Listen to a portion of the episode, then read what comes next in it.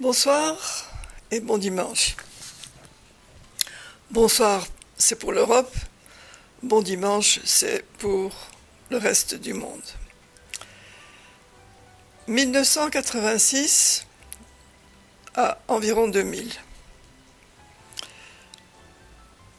Lors du dernier épisode, je vous ai annoncé que nous allions quitter l'Amérique. Et alors que présentement je vis uniquement dans le présent et que en 1986 j'avais hâte de rentrer en Europe, maintenant, en 2021, cela me fait un peu mal au cœur de partir et d'abandonner les grands espaces et aussi une large mentalité pour aller m'insérer dans le surpeuplement européen où il n'y a pas que l'espace qui est étroit.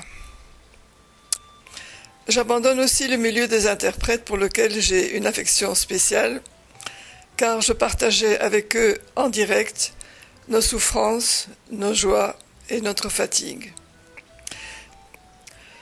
Du côté tout à fait positif, il y avait les retrouvailles avec la famille, avec des parents vieillissants, certes, mais qui ont gardé toute leur tête jusqu'au bout. Le bout étant dix ans après mon retour. À un moment, j'ai voulu changer d'orientation, et ça c'était avant mon départ, mon retour plutôt, et après avoir vu Out of Africa, je me suis découvert une vocation d'infirmière. J'ai annoncé cela urbi et orbi à des interlocuteurs américains enthousiastes. Je me suis inscrite dans une école à Bruxelles et là, j'avais 49 ans. Était-ce donc si vieux? La directrice me dit, elle m'a accepté d'ailleurs, mais elle me dit, nous avons eu des gens âgés auparavant parmi les élèves. Un de mes anciens chefs de Genève me dit que je suis immature, qu'on ne fait pas des choses pareilles à mon âge. Mais ce qui m'a définitivement découragé, et à juste titre, c'est l'avis d'un ami africain selon lequel l'Afrique n'avait pas besoin d'infirmières, et certainement pas d'une vieille infirmière comme moi qu'on allait prendre pour quelqu'un d'expérimenté et qui aurait fait ses premières armes sur les autochtones. Et il m'a encouragé à continuer à faire ce que je faisais jusque-là. Seulement, abandonner l'interprétation pour la traduction, ce n'est pas tout à fait le même métier, même si les deux reposent sur un tronc commun. À Genève, où j'ai travaillé, j'ai soigneusement caché ce passé honteux, je plaisante, car je ne voulais pas m'entendre dire que mon travail était pas mal pour un interprète. Annuellement, je travaillais trois ou quatre mois à Genève et comme c'était des contrats temporaires, je me retrouvais dans mon bain de liberté. En Amérique, j'avais déjà commencé à faire de la marche et en Suisse, ce furent les joies de la montagne où je partais randonner chaque week-end. Pendant les mois de loisirs en Belgique, je marchais aussi plusieurs fois par semaine et via les clubs de marche, j'ai pu me réintégrer dans la société belge. Pendant que j'étais encore à Washington, j'étais rentré le temps d'un week-end pour acheter un appartement qui réunissait toutes les qualités que je ne trouvais pas là-bas. Un vieil appartement de caractère, avec derrière le coin tout ce qu'il fallait pour survivre, sous forme de petits magasins. Il en restait tellement peu à Washington il y avait l'épicier, le boucher, le boulanger qui fait son pain lui-même, même des magasins de mode. Je ne devais quitter le quartier que pour acheter des livres en ville. Dans mon immeuble, j'étais la plus jeune habitante. Les autres propriétaires étaient tous des Belges assez âgés. L'atmosphère était raciste sur les bords.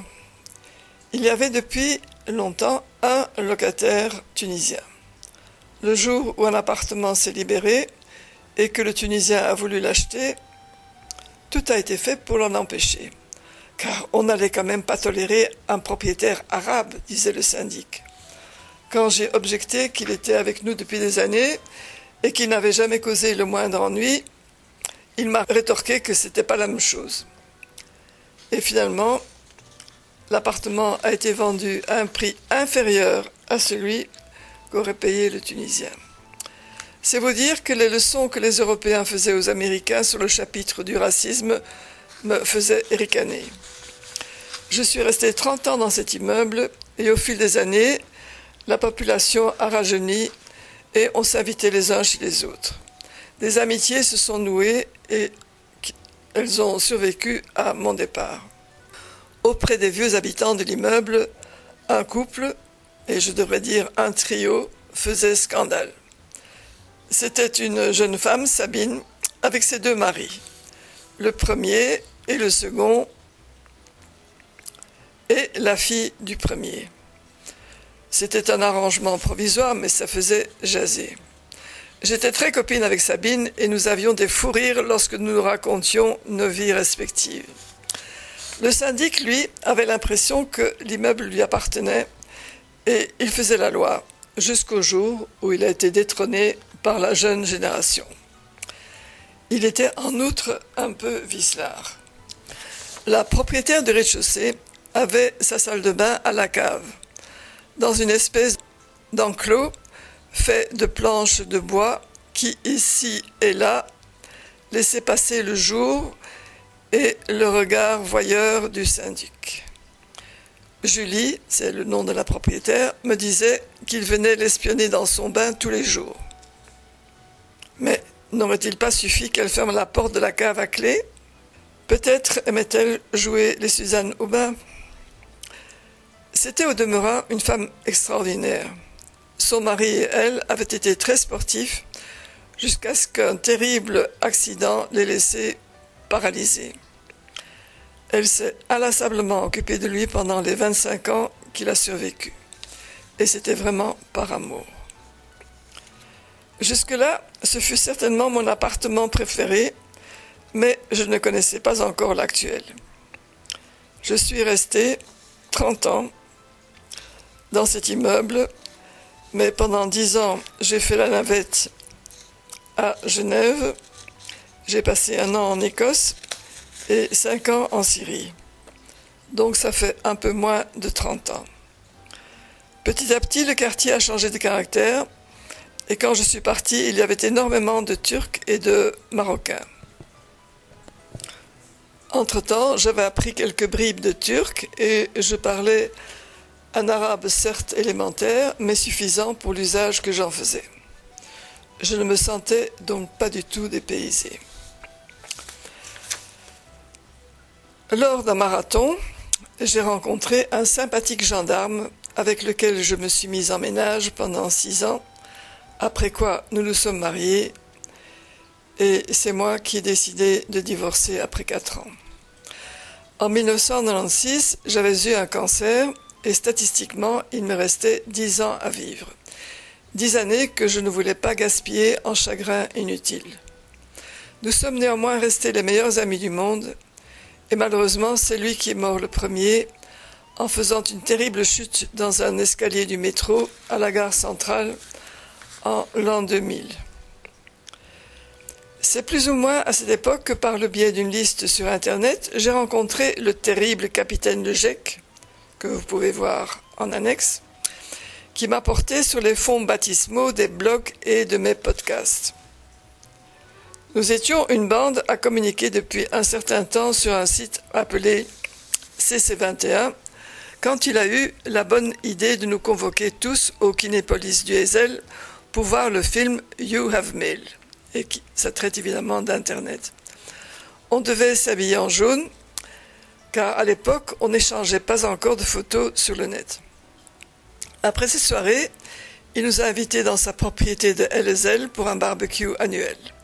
Et il aura encore beaucoup d'autres activités avec euh, les camarades de la liste.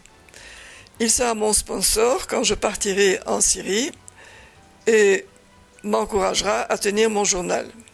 Ce journal recevait 350 000 clics par an. La gloire, quoi. Et c'est lui qui a guidé mes premiers pas sur les ondes du podcast. Merci, Pascal. Je ne vous ai pas parlé de ma passion saharienne dans laquelle j'ai entraîné mon mari.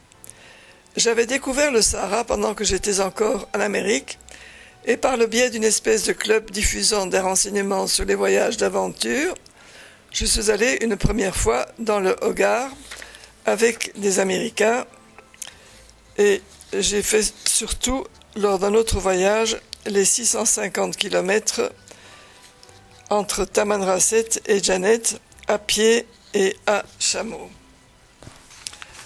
C'est lors de ce dernier voyage que j'étais resté des kilomètres à l'arrière parce que j'avais dû faire pipi et que la caravane ne s'arrêtait jamais. J'étais vraiment seul dans l'immensité du sable. Et finalement, c'est Belkesh qui est venu me chercher en amenant un chameau pour que je puisse rejoindre le groupe. Nous avons cheminé ensemble et je me suis dit, voilà ce que je veux. Le désert pour moi toute seule, sans rien qui me rappelle le reste. C'est le récit de ce voyage que vous trouverez dans la référence.